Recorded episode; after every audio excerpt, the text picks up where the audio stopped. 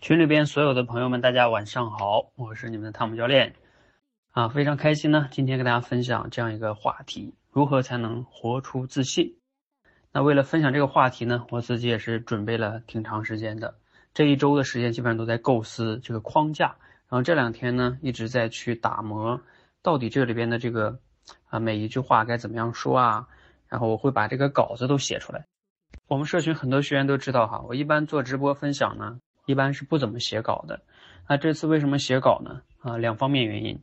第一个呢，就是，呃，这一次这个话题也是我最近刚学的，当然我以前也有对这个话题有思考，但是因为最近呢刚刚学了一套课程，所以在那里边学了很多的理念，那我要好好的去吸收消化。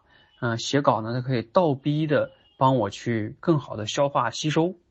那另外一个呢，当然就是我对今天讲的这个话题呢，我更重视。因为这个自信的话题，我越想越觉得哈，它其实是一个人的一个根本的所在。就像我在前面群里面跟大家讲的，它就像大树的根一样。如果呢这个根出了问题，那你再努力，你你人生生活中遇到的很多的问题，可能都很难去解决掉。像我刚才在前面做的那个类比，就像手机的操作系统一样，你这个系统有问题，那不是说你装哪个 APP 或者贴个膜。就能解决的，关键的呢是这个系统有问题了，所以人的这个自信，它就是一个系统工程，啊，不是说你给自己打打鸡血就能自信的，这里边背后涉及到很多心理学啊，很多多层面的一个知识体系，那这个体系呢，就是我今天要跟大家去分享的。今天晚上的信息量呢，相对来说会比较大，另外呢，就是里边的某些观点呢，相对来说会比较颠覆。呃，所以在这里呢，也提醒大家哈，就是你最好找一个安静的空间来听我今天的分享，最好不要被打扰。如果你手边还能放放一个纸和笔，边听边做一些记录和思考，那会更好，效果会更好。啊，千万不是说啊就随便听听啊，那样真的是可能对你效果不是特别的好。另外呢，我今天分享的这个话题背后的知识体系啊，是来源于一个。我最近跟他学习的一个老师啊，叫苏尊匡啊，苏尊老师啊，他自己总结了这套体系呢，用了五年的时间，全职啊啊，不断的学习、思考、实践，学了神经学、心理学很多很多方面的知识啊，总结出的这个背后的体系哈。当然，我不可能在这么短的一次分享中把这个体系都能讲出来，我只是讲这里边核心的几个概念。所以呢，在这里我还是要强调一下，如果啊，你感觉我讲的不是那么的好。啊，你一定不要去否认这个背后的这个体系的价值，这我一定要在开场前面就要讲，啊，那样的话你会错失很多很多很多哈，啊，后边我会给大家去介绍我我学的这个背后这个课程体系哈，总之就是你千万不要因为我讲的，嗯，你没有听进去，你就否定了这个背后的这个知识体系的价值啊，那样你就太可惜了。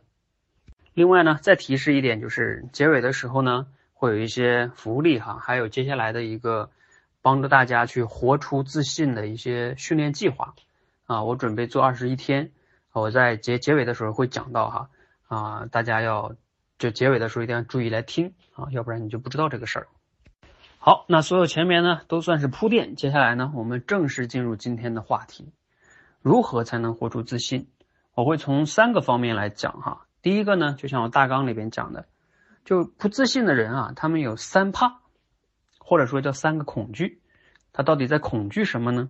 那我先给大家分享一下哈，我总结的不自信的人呢有三怕。第一怕什么呢？啊，说出来可能有些人会觉得不会吧？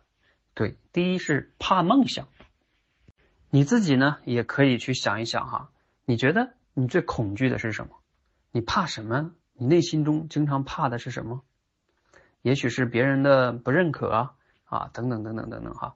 每个人呢都有自己的恐惧，尤其是不自信的人呢，你想想你到底在恐惧什么？这个非常重要哈。就像我开场的时候向大家做的调研那个一样，如果有一个神仙是吧，他能满足你任何的愿望，你觉得你从他那获得了什么，你就会自信呢？这也就是你觉得你缺的东西嘛，是吧？所以，呃，你你你，这就是你想要的东西，或者说你在恐惧的东西。为什么会怕梦想呢？你可能会好奇哈。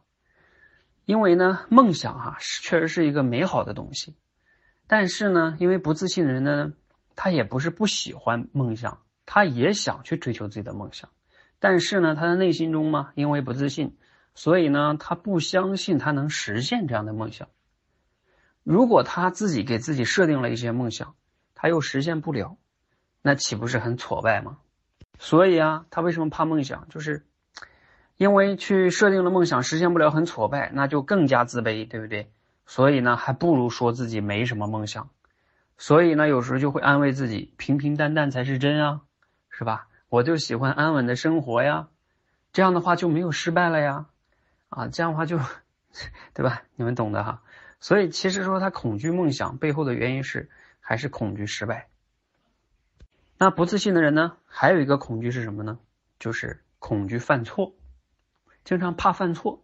你看啊，无论一个人是否有那些什么大梦想，也许他没有大梦想，但是呢，他在生活跟工作中呢，他总要具体的去做一些事儿吧，哪怕是一些小事他也得去做吧。但是呢，在做事的过程中呢，不自信的人呢，他很就害怕自己会犯错。那你想他为什么会害怕犯错呢？其实犯错是每一个人都可能会遇到的事情，就像小孩学走路会跌倒一样，太正常。但是为什么不自信的人怕犯错呢？其实他也不是怕犯错这件事的本身，他怕的是啊犯错给他带来的后果。这个后果可能是什么呢？可能就是被别人嘲笑啊，或者就是证明了自己很差劲呀。为什么这么简单的事自己都能犯错呢？所以啊。不自信的人往往都期待完美，他为什么期待完美啊？就是因为怕犯错要不然为啥期待完美？明明知道不可能完美，为啥还期待完美？就是怕犯错，或者或者怎么办呢？因为怕犯错，所以就躲在舒适区里啊。这样的话就不会冒险呀，不冒险就不会犯错呀。你看背后的逻辑都是一样的。那除了前面说的怕梦想、怕犯错以外，不自信的人呢？还会有一个怕，叫怕失去。其实这个呢，跟前面那个怕犯错啊，也有一些共共同的一些地方哈。为什么会怕失去呢？也就是说，再不自信的人哈，他也会有那么一点点自信吧，他不可能完全没自信。他仅有的一点自信呢，往往也是建立在某些已经有的一些东西上面啊，也许是呃这个稳定的工作，哎，觉得自己工作不错。又或者是觉得自己的房子不错，车子不错，啊，或者说觉得自己的伴侣不错，孩子的学习成绩不错，啊，或者觉得自己的外表长得还不错，但是外表有也会老去的那一天嘛，是吧？所以他仅有的一点自信是建立在一些他看得见的那些现有的某些东西上，就像救命稻草一样。那他很怕的是这些东西失去了会怎么办？所以你看，有一些女的，她为什么会控制她老公啊？就是因为她担心啊，她老公失去了之后，她自己怎么办啊？她不自信嘛，她不自信，她才会控制欲很强。因为一旦失去这些东西呢，就相当于在剥夺她仅有的剩下的那一点自信了，他就会变得更加不自信。那他当然就恐惧失去啊。所以同样的，那这样的人呢，往往也会选择安稳的、保守的生活。对于什么跳槽啊、创业呀，对吧？世界那么大，我也想去看看呀。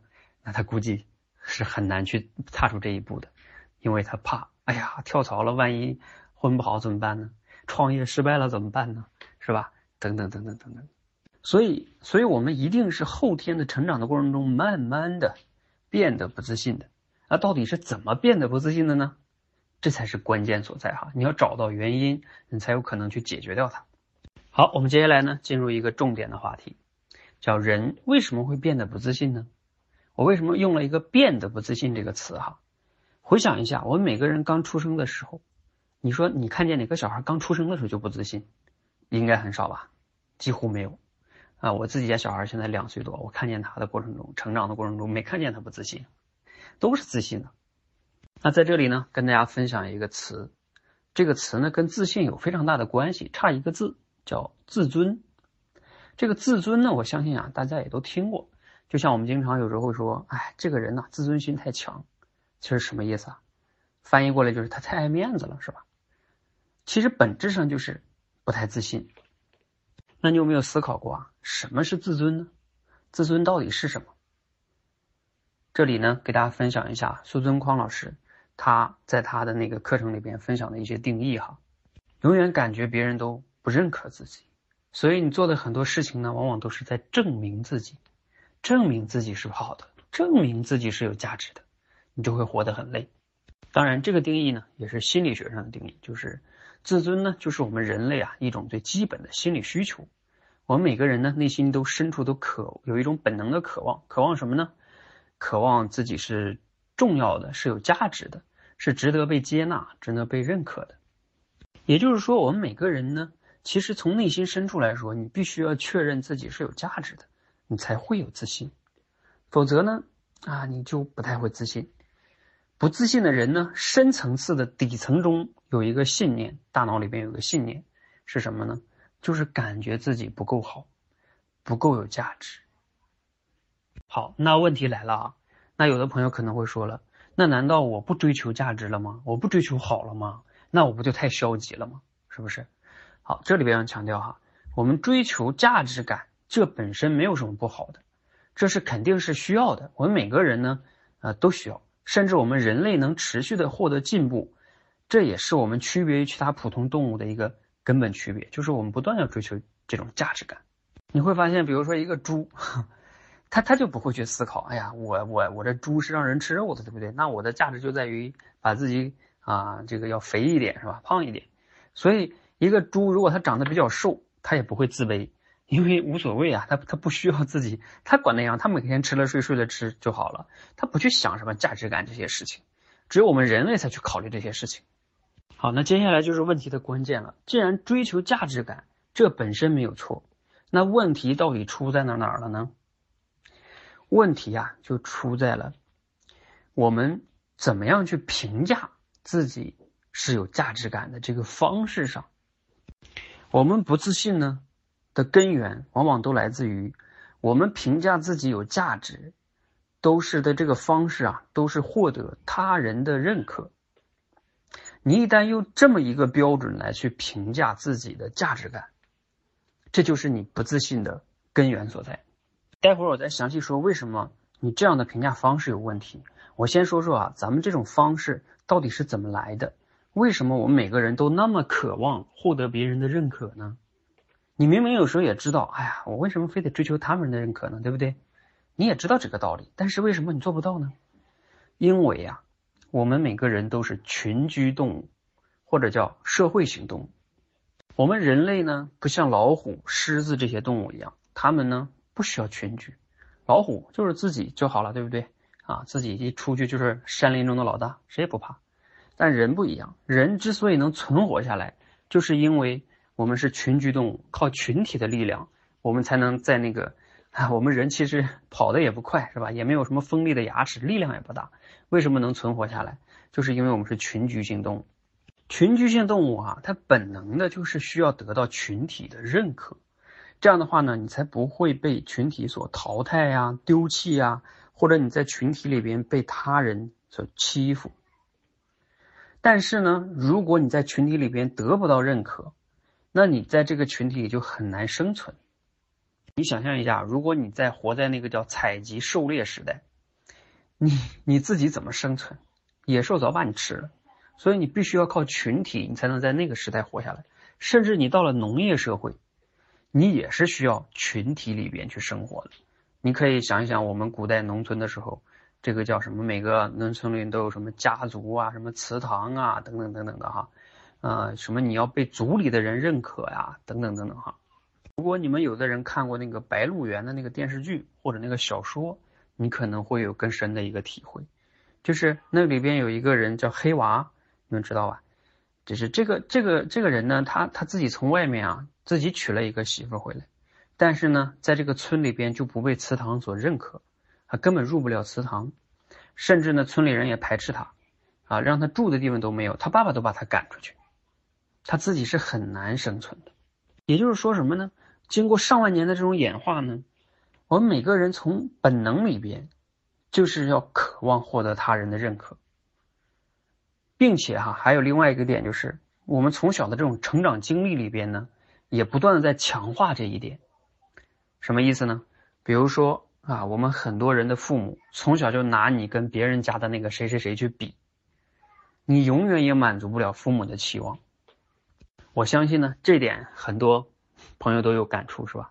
你永远也满足不了父母的期望，甚至呢，你现在不自信的一个根源，往往就是你父母的这种期望，对你的不满意、批评、苛责造成的。因为一个孩子在很小的时候，他没有判断能力，他最想获得的就是父母的认可，但是父母不认可，你就是造成你不自信的最开始的根源。你可以自己想一想。那除了父母这个原因以外呢，也和我们整个的这个教育社会有关系。你想象一下，我们从小就活在什么样一个教育体系里边？考试、排名、好学生、分高，老师也喜欢，同学也喜欢。分差的呢，啊，自己也不满意啊，同学可能也看不上。所以，整个的教育体系就是一直在比嘛。你要获得同学、老师、家人的认可。还有什么呢？你进入社会还是一样要比，比什么？比你的好工作、收入高、好房子、好车、好衣服、好包，等等等等等等，比不过来的。就是我前面讲的，你会恐惧犯错，恐惧失去，因为失去就意味着没有达到那个标准，那我又又又又不被认可了，所以你的焦虑啊，很多的根源就在这里。所以总结一下就是。无论是从我们的基因里边给我们内置的程序，还是我们成长经历中学校、家庭、父母给我们这个塑造的这个行为模式，都是要获得别人的认可。所以，为什么我们改起来这么难？啊，你想想，从基因加上你的成长经历，给你弄上了这样一个操作系统，要改起来当然很难。接下来呢，我们就要进入最关键的部分了哈，到底我们要怎么办呢？怎么样才能活出自信呢？是吧？不能光听了那么多道理，不能给大家解决办法，那那那这课肯定没有意义，是吧？好，那这里边呢又会出现一个关键的问题啊，有些朋友可能会说了，那我追求好工作、好房子、好收入，是吧？好车，这难道有错吗？我追求父母的认可，这有错吗？如果我不追求这些东西，那我怎么能证明我自己的价值呢？难道我不追求吗？我不追求，我那我出家吗？对不对？我出家才能自信吗？所以我接下来分享的这个三步哈，也就是帮你怎么样去活出自信的三个维度，也可以说是三个步骤吧，因为他们之间呢是有一定的逻辑关系的。我们获得自信的第一步呢，就是要破咒。这个咒啊，你可以理解为是咒语的意思，你也可以理解为呢，就是像那个孙悟空头上的那个紧箍咒。好，那我们接下来推演一下哈，假设。你的自信呢，是建立在他人的认可上，又或者是你建立在啊某一个标准上，你要月薪两万啊，有好房好车等等等等哈。其实你的某一些标准啊，也是为了别人的认可。你为啥要收入那么高啊？要要有房有车呢？你还是为了就是 获得某些人的认可，要不然那些东西有什么用呢？是不是？所以如果全世界就是你一个人了，你不去追求那些东西，不就没有意义了吗？你还是为了给别人看，你还是为了别人的认可。好，我们来推演一下，假设你的自信是建立在某些标准或者是他人的认可上，那你会发现会怎么样哈？你就得非常努力呗，然后去追求呗。但是呢，你要知道哈，别人的认可这件事情，有时候不是你能控制的，不是你努力别人就能认可你的。如果别人一直不认可你呢，那你可能就会永远也不自信。好，那还有一种情况就是，哎，经过你的努力啊，你达到了别人的标准了，哎，别人认可你了，那这个时候呢，你又会担心，哎呀，万一我以后不好了，失去了这些东西，那不就不认可我了吗？所以你就会恐惧、担心、焦虑、失去。你们有些同学应该注意到了一个细节哈，我原来的标题呢叫如何帮你获得自信，我后来改成了。如何才能活出自信？我把那个获得呀改成了活出二字。这个为什么这么改啊？我就是想让大家明白，自信不是因为你获得的，不是你像像你得了一个房子啊，就是那样一个东西，然后你就自信了，而是你你是一种状态。不论你现在有什么，你都可以活出自信的。它其实不可以不依托于那些外在的东西的哈。我后边还会再讲这一点。我只是告诉你我为什么改这个名字的原因。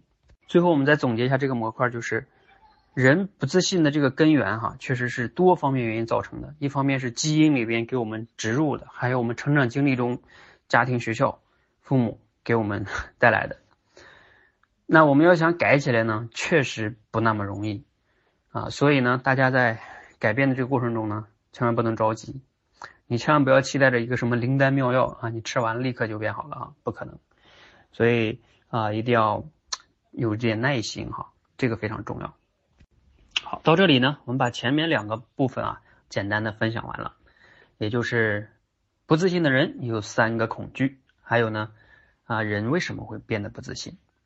啊，不知道你有没有都听懂哈，或者说有不懂的地方呢，你可以记录下来，包括有什么疑问，一会儿我直播完了呢，咱们可以答疑，或者你课后再问我都可以。不过呢，在这里要先说一点哈，就是我前面说了，这个改变自信的过程呢，确实不是一蹴而就的，是吧？毕竟你是几十年造成的嘛，呃，改变起来没那么容易。呃，但是呢，啊，也来个但是哈，就是呢，嗯，如果你真的能听懂我接下来有一些地方讲的哈，呃，它其实呢，嗯，也许没有你想的那么难，甚至哈，你可能听完我今天的课就能改善很多。啊，我是说有可能改善很多啊，不能说绝对的。没那么神奇，因为呢，我接下来讲到的东西呢，会涉及到人的一个底层的信念或者叫认知层面的东西。信念这个东西啊，它就是你一旦真的改变了，你它也许是带来的改变是很大的。但是呢，如果这个信念呢，因为毕竟也是好多年养成的，如果你不能短时间内改变它呢，那也很正常。他那个紧箍咒我们都知道啊，只要唐僧一念那个咒语啊，他就疼的不行了，是吧？其实这个呢，跟咱们不自信的人有一点像，你就相当于呢，有点像被人下了咒语一样，啊，这个咒语呢就放到你的脑子里去了，只不过呢，孙悟空呢是放在脑子外边，你呢被人放到脑子里边去了，放到脑子里呢更难解除，因为看不见摸不着，但是呢，它却一直存在着，一直在禁锢着你，啊，你很多不自信的问题呢根源。都是在这个咒语影响的啊，那这个咒语呢，到底是什么呢？如果用一句话，甚至是四个字来概括的话，就是我不够好。来，再说一遍，就是这四个字是什么呢？也就是说，这句咒语到底是什么呢？一直让你不自信的咒语就是我不够好。甚至呢，苏尊匡老师的那个课程中有一节课，标题就叫有一种恐惧。叫我不够好，不知道你的内心中哈这句咒语有没有戳中你？其实所谓的破咒呢，就是用批判性的思维去重新审视你脑子中的这些你深以为然的信念，你必须要重新批判他们。当然了，这个咒语啊，在心理学上呢，就叫你脑子里边的核心信念。那啥叫信念呢？通俗的说啊，就是你脑子里边。深以为深以为然的那些观念呀，或者假设，就是你非常相信的那些话。所以这句咒语或者说这个信念呢，也可以演变成一些其他的语言形式。比如说，哎，如果我口才不好，就代表我很差；如果我没有很多钱啊，别人就会看不起我，也代表我不好，是吧？还有呢，如果我要是有一个啊好形象、好学历、好家庭。好父母，什么好工作，等等等等等哈！你可以加任何一个好的东西，然后我就会自信。这也叫你给自己下的咒语。那每个呢不自信的人哈，大脑里边呢都有类似于叫如果怎么怎么样，我就会怎么怎么样的，类似于这样的咒语。甚至底层的咒语呢，当然就是我前面讲的我不够好。那他怎么样才能好呢？他肯定有一个如果怎么怎么样的假设嘛。所以我才说信念有时候是你脑子中的一些假设。你现在可以反思一下哈，你觉得你脑子里边的那个咒语到底是什么？你不用发到这里边哈，你要是身边有纸跟笔，你可以随手写下来。这就是认识自己这个咒语的一个过程。有的时候你认识到它的时候啊，你就可能发现它很荒谬。我怎么能相信这句话呢？对不对？但是有时候你不写出来的时候，你其实你就是在相信它的，它就是在诅咒你。好，我们接下来要进行关键的部分了哈，叫。给自己破咒，这个这个紧箍咒，如果你不破掉哈，哎，你每天给自己喊一百句鸡汤，么我相信我可以的，大声喊喊大声，全世界听到你也没有用，你还是不自信。我总结一下，破咒呢，你简单来说可以分为五步。第一步呢，就是你写出你脑子中那些让你不自信的咒语，就类似于我前面讲的，如果怎么怎么样，你就会自信呀，哎，等等的这样的。我不自信就是因为我怎么怎么样啊，哎，类似于这种都叫咒语，或者叫信念啊。你把它写出来，你觉得你有多少条？啊，可能有五条、三条，哎，反正你写出来吧，对你影响非常大的这么几条。然后呢，你分别把每一条后边去标注它们，就是说我对这句话的相信程度有多少，你给自己量化一下。你这对这句话的相信程度是百分之多少呢？八十、九十，还是百分之百相信这句话？还是说，哎，其实这句话呢，百分之五十吧，有时候相信，我有时候不相信。对，这个很关键哈，量化，我们一定要有个量化的思维。否则有时候很模糊的。那第三步是什么呢？就是你来论证一下，为什么你认为这条信念是对的呢？因为你不是相信它吗？好吧，那你来找找依据，你来给我论证一下，你为啥觉得这这个观念、这个信念是对的？你有啥依据和事例呢？也就是说，你能说服自己，或者说你的这个论证过程能说服别人吗？你相信不代表别人相信哦。有的时候你会发现，当你真正要去论证它的时候，你就会发现。哎，好像也没什么特别的一个事例跟依据能证明，又或者说，只是我过去的某些一次的什么什么经历，就导致了我相信了这么一个观念，是吧？其实非常的以偏概全，我们都听到过哈，有一个成语叫以偏概全，就是你用一个一个事例就得出结论了。然后第五步就是经过这么多的动作之后啊，你可以看一看，再问问自己，此刻你对这条观念。的相信程度现在是多少？啊，满分是百分之百，你还相信他那么相信吗？这就叫破咒的过程。那在破咒的过程中呢，会有几个难点啊。第一个呢，就是你可能无法依靠自己啊，挖掘出脑子中那些深埋多年的咒语，你挖掘不出来嘛，因为它埋藏的太深啊，你你挖不出来。如果是多维班的学员都了解哈，我们做过主题升华训练。我们在做主题升华训练的时候，我特别的强调一点，就是说你在提炼主题的时候，千万不要说的太绝对。也就是说，你你只是通过一个事例得出了一个结论，但这个结论呢是不绝对的，因为你只是看到了一个事例嘛。毕竟呢，这些咒语可能禁锢你几年、几十年了，你短时间内不能一下子破除掉也是正常的。所以这个时候呢，我们就要进入第二步了哈。第二步叫什么呢？接纳。这个接纳自己哈，我相信呢，很多人也都听过。我们到底如何接纳自己呢？那接纳自己啊，有些朋友会有困惑，说我接纳自己，那是不是就在放纵自己呢？是不是就不求上进呢？像有的人说什么天下没有一个好男人是吧？这绝对就是一个太绝对化的结论了。你怎么能证明呢？你证明不了。你就算你你你结的婚，你结了八次婚都不成功，那你也不能说天下能得出这个结论。大家理解这个意思啊？就是。你就会发现，当你真正论证的时候，你有可能自己就开始质疑它了。好，就算你论证完了哈，那你还要从反方面再论证一下，你再批判性的思考一下，有哪些事例或者依据能反驳你这条信念呢？你不是相信他吗？那你再来反驳一下他，从另外一个角度来看看他。你说，哎呀，不行啊，教练，我想了半天，我也感觉我不知道能想出什么，我觉得他非常对呀。好，那你可以把这个观念发给别的人。你的朋友也好哈，或者咱们社群其他同学，甚至发给我，我来给你提供点反面的思考，你看一看，别人认可吗？这个时候啊，你就很有意思了。那这个呢，在认知行为疗法里边哈，或者是苏尊老师的那个课里边，其实都有一些相应的方法。啊，在这里呢，时间的关系啊，我不可能展开来讲。啊，以后有机会呢，我们在训练计划里啊，或者你们去学，可以再再去学。第二个就是呢。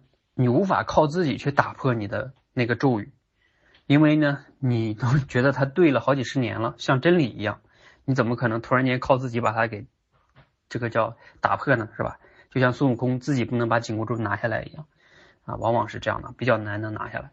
或者说呢，就算你在一定程度上，嗯，打破了这个咒语哈，但是回到这个现实的生活跟工作中呢，可能你会发现，哎呀，还是又回到原来的状态了，对吧？还是难以改变自己。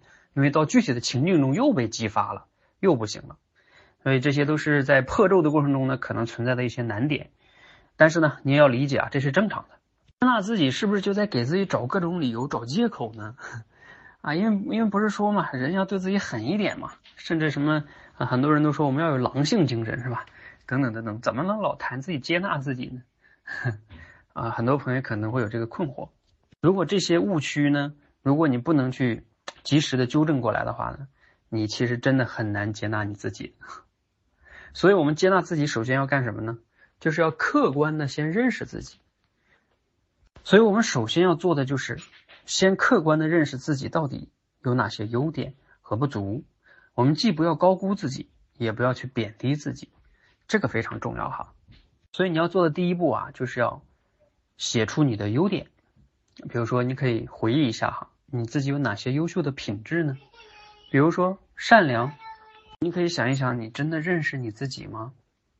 很多人其实不太认识自己的。我们很多啊不自信的人有一个最大的误区是什么呢？就是我们的眼里呢，往往都是自己的缺点，很难看到自己的优点。你是不是这样的人呢？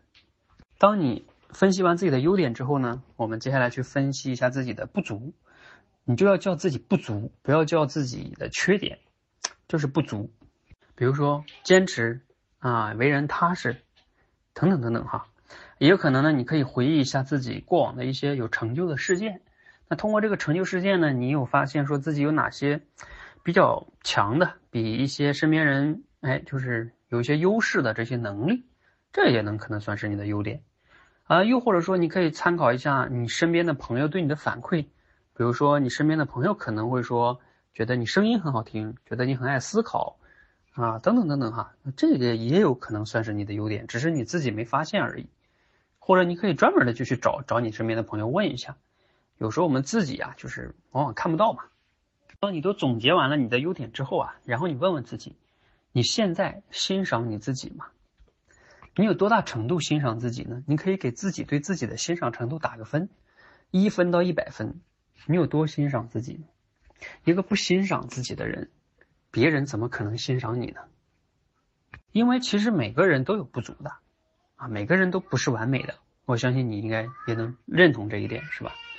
所以你你分析完自己的那些不足，啊，你先写下来，然后你也问问自己哈，这些不足真的是？是不是有一点过度了呢？对吧？等等等等哈，然后你就看看，假如说你真的有这些不足，你问问自己能不能接纳自己呢？你有多大程度能接纳自己呢？百分之一到百分之一百，就算你就问自己，就算我有这些不足又能怎么样？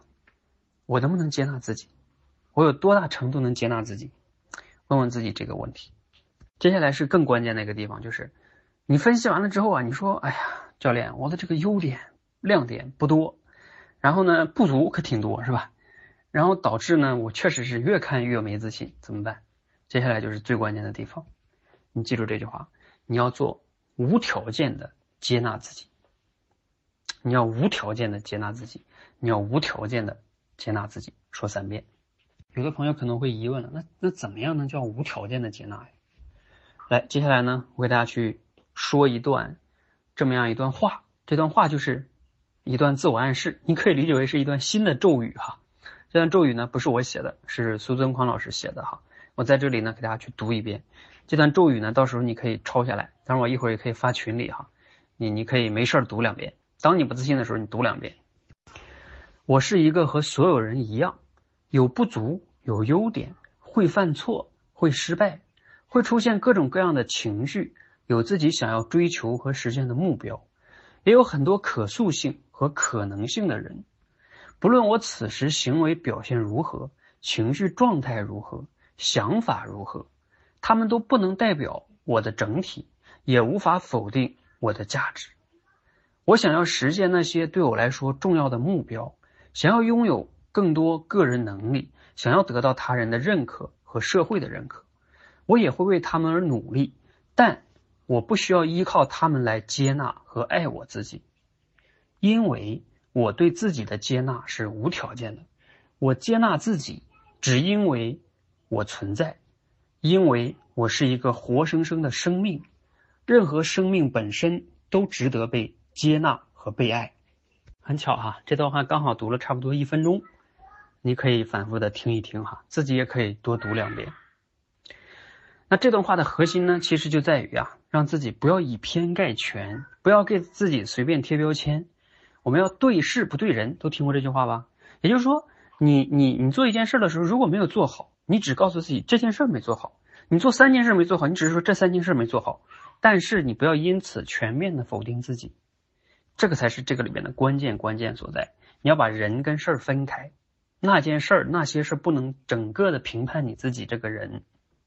就算你做事没做好的时候呢，你可以要做的是什么呢？去分析一下这件事遇到了什么问题，你去解决这些问题，能解决这些问题，这才是越来越好嘛，对不对？而不是说你否定了自己，然后就不做了。就像很多朋友跟我们练口才一样。练着练着遇到问题了，他就停了，是吧？然后消息也没了，就不动了，就开始觉得自己肯定不行了。你看啊，这全是以偏概全，完全的否定自己。接纳自己这个训练中呢，最大的挑战啊，就是很多的时候呢，我们人呢有时候很难觉察自己，也就是容易陷入到就像自动驾驶的模式一样，遇到一个情境，你又无意识的进入到自我否定的状态了。你哪怕你今天听了我讲的，你觉得很有道理，是吧？但是呢，等到遇到那个情境了，你又开始否定自己了。我讲了吗？你前面这个自动驾驶这个模式啊，已经是好几十年了，是吧？你你怎么能突然间改变呢？就这个自动驾驶这个模式你改变不了。所以你要想接纳自己，有一个前提就是什么呢？有时候你需要觉察自己。这个觉察了之后啊，你能看到你脑子里面那些情绪、念头，你才有可能去改变它。否则的话呢，它就像一个一直在播放的电影一样啊，或者叫什么哈？你需要有一个暂停键，把它暂停，停。这个时候呢，你才有可能跳出自己看自己哈。什么叫觉察能力？就是跳出自己看自己的能力。所以接下来的问题就变成了，你要先锻炼自己的觉察能力。怎么锻炼啊？像你知道，经常你是一个爱反思的人，孔子不也讲吗？五日三省吾身，是吧？就是反思，还有什么写日记呀，等等等等，其实这都算是一些方法，可以锻炼你的觉察能力。那在这里呢，苏东康老师呢也有推荐啊，也包括不仅是他推荐啊，很多大咖呀都在推荐的一种方法，叫正念冥想训练。甚至像当今的很多的什么抑郁症啊这些心理疾病，在一定程度上呢，用这种正念冥想都能去得到一定的改善跟缓解。我前面有说到这个认知行为疗法，也是我今天这个分享整个这个课程体系里边背后最核心的，也是我学苏东宽老师这个课程里边对我最触动最大的，就是认知情绪跟行为是连在一起。这里边这个冥想呢，跟宗教没有任何关系啊，它被科学证明是有效的，可以锻炼我们的觉察能力啊、专注力啊、调节我们的情绪啊等等等等很多的作用哈。心理学上的这个认知行为疗法的这个里边呢。也会常用这种方法，甚至如果你要了解呢，有很多名人啊，像乔布斯，嗯，什么达里奥啊，很多很多公司都在用这个正念冥想的这个训练，它确实是呢可以治疗你的很多的问题。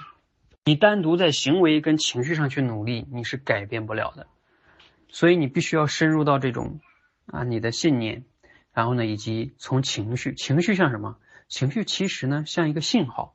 比如说你焦虑了，你恐惧了，其实是身体在给你释放信号，让你去找到你的这个大脑里边哪里出问题了啊。所以这个认知情绪行为呢，它是个系统，这也就是认知行为疗法这里边的核心的理念。接下来简单说一下这个冥想怎么做哈。其实网上呢也有很多的课，你们可以自己去学。嗯，苏东宽老师呢也也有在他的课程中呢去录专门的引导音频呀。啊，等等等等哈，还有一些引导音乐呀，等等等等的哈，你们可以去学。呃，但是呢，简单来说，其实冥想就是什么呢？就是叫观呼吸，就是观观察你的呼吸，坐在那儿啊，观呼吸。当然，你说我观别的可不可以呢？其实也可以。这里详细的我就不说了哈，你们可以自己去搜，方法其实不难。呃，在这里边有个提示吧，就是其实你在冥想的过程中呢，走神儿是很正常的。你只需要及时的觉察到走神了，再把它拉回来，呃，继续观呼吸就可以了，就这么简单。嗯，那至于说你其实要锻炼的是什么呢？你锻炼的就是你，你要发现你多久，你多久才能发现你走神儿，然后能快速的拉回来，就锻炼这个能力。你要是想自己不走神儿，或者说，哎，我我能不能冥想的时候什么都不想啊？不可能，啊，不走神的人，或者说能在冥想的时候大脑完全放空的人几乎没有。苏东匡老师说他自己，他现在也照样走神儿，走神儿不可怕，可怕的是你能及时发现你走神，并且拉回来，这才是关键。就像我们人啊，你说你能修炼到一定程度就不生气吗？不会的，生气、焦虑都会有的，有没不可怕，可怕是你能及时发现你为什么会生气和焦虑，然后能解决掉它。发现就是觉察能力嘛。你只有觉察了你的这些情绪啊，或者脑子里面的念头啊，你才能跳出自动导航的模式，你才能有可能改变的信念呀，或者是接纳自己。这样的话，你的行为才有可能改变。第三步是什么呢？简单来说啊，就前面说的有一些咒语或者信念，你可能也觉察到了，是吧？经过你的反思批判呢，你可能也不再那么相信它了。但是呢，你要想真正解除这个咒语吧，你就是行为上还是比较难。因为毕竟根深蒂固嘛，你从理性上分析，好像觉得改变了，但其实还是不行。怎么办？就是你需要用你的亲身的行动去破除它。为什么？因为人呢，往往是更相信自己亲身经历的。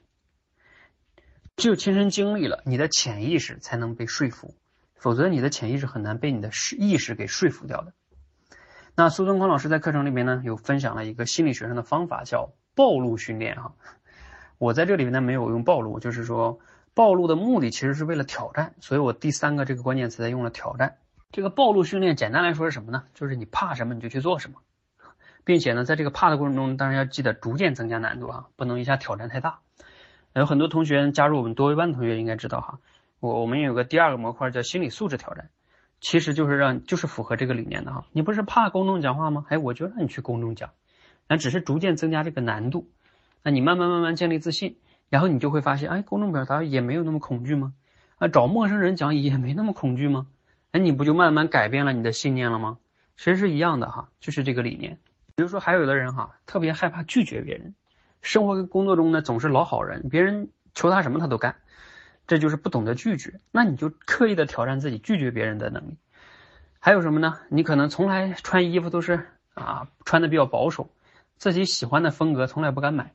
你可以穿一件自己喜欢的衣服，又或者说呢，你可以来一场说走就走的旅行。你不一定非得去国外是吧？你也不一定辞职，你可能就是周末啊啊，甚至周五晚上坐飞机就走，然后呢周周日晚上回来，这也可以啊啊，冒一次小险嘛，去哪儿甚至都不想，这也是可以的哈。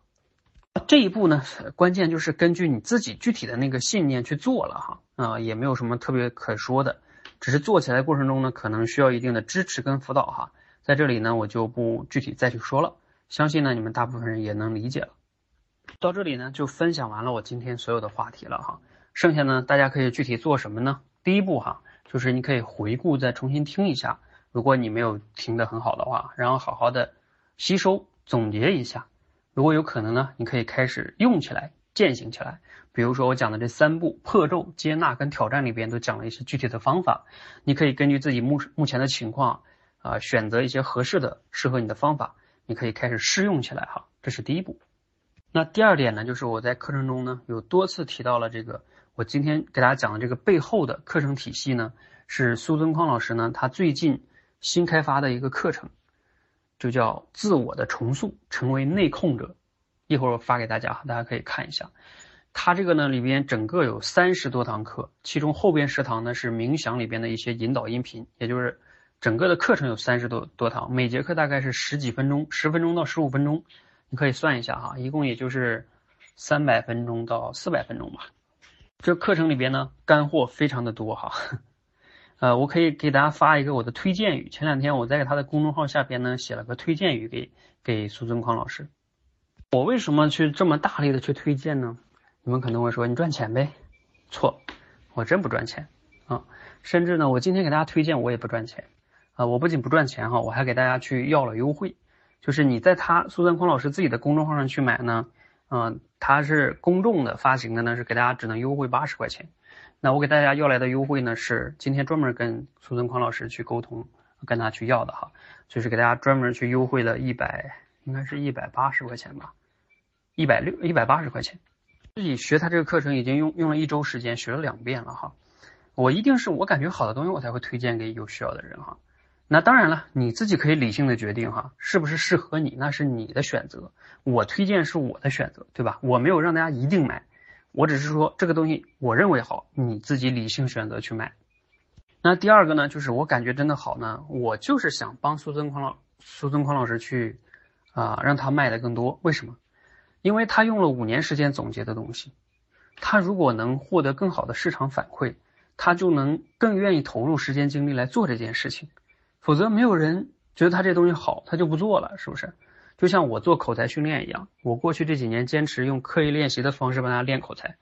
如果没有多维班的这个学员来支持我们，付费来去为我们买单，那我证明我这个理念没有市场，没有人认可。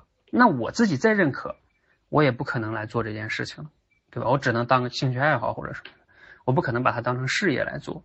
那我不帮他不不当成事业来做，我就不可能投入全部的精力，那我也就不可能研发出什么好的产品跟课程，我就去上上班去了。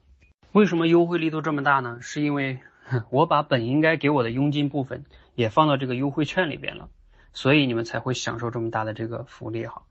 啊，所以我为什么说我自己啊没有去赚这个钱的原因，因为我不想用这个东西来赚这个钱，对我来说不需要这个东西，不需要用这个东西来赚钱。好，上面这个课程哈，还是自愿去学哈，我并不强迫，我只是说你们学了之后呢，这个背后是一个整个的大的系统，呃，可能会对你理解这个问题更好，啊，至于具体的，你可以看上面的文章的介绍，自己决定你喜不喜欢苏东匡老师讲的课这个风格呀，对吧？等等等等的哈，我并不强迫，我只是强烈推荐，选择权在你自己那里，你记得一定要领我给你这个优惠券，你才会用这个便宜的价格去买哈。然后接下来简单说一下，我接下来可能会推出这个叫“活出自信成长计划”，二十一天，二十一天从什么时候开始呢？因为这个月还剩最后一周了嘛，就从三月二日开始，呃，也就是三月份的第一周开始。简单来说呢，三周呢就是我预计吧，第一周我们就破咒啊，给大家去把那个咒给破掉；第二周就练练冥想；第三周呢去突破。也不是说这三周就一定能帮你彻底解决自信问题啊，不可能。但是呢，可以带着大家一起去做。然后可以相互交流啊，应该还是能带来比较大的改变的哈。呃，这个计划呢，我预计我不会招太多人哈，太多人辅导不过来，可能也就三十人以内吧。那大家如果感兴趣的呢，可以先接龙，呃，我我内测内测一下啊，然后最近开始招募学习，然后呢，价格的话呢，我也不指着这个东西来赚钱，就是多一班的学员呢，还是象征性的收一个九十九块钱。啊，为什么要收呢？还是为了筛选一下，嗯，学员，因为因为如果大家都来的话，这么多学员我们也服务不过来。你们很多不是那么需要的同学呢，还是好好先练口才就可以了。然后非多维班的学员呢，二百九十九。如果你们报名了苏东康老师的课程呢，我在这个计划中呢，额外再给你优惠一百哈。呃，这是我能做到的仁至义尽了哈。好，今天的分享呢就到这里。其实也不是数呼吸，就是把你的注意力。放到你的呼吸上，就是一呼一吸，一呼一吸，就让你的大脑不要去想别的事儿，其实就是为了这个目的。不要去数你呼了多少次，这不重要，就是专注在呼吸上。对，主要就是为了不去想别的。至于要做多久呢？嗯 你刚开始可以逐渐增加，比如说你甚至刚开始可以先从五分钟开始，因为坦白的讲，一般人刚开始让你做十五分钟或者是半个小时在那儿。冥想一般人坐不住的，你完全控制不住你的念头，你的大脑会非常的难受，嗯，就是为什么现在人很迷恋手机呀，就是你静不下来嘛。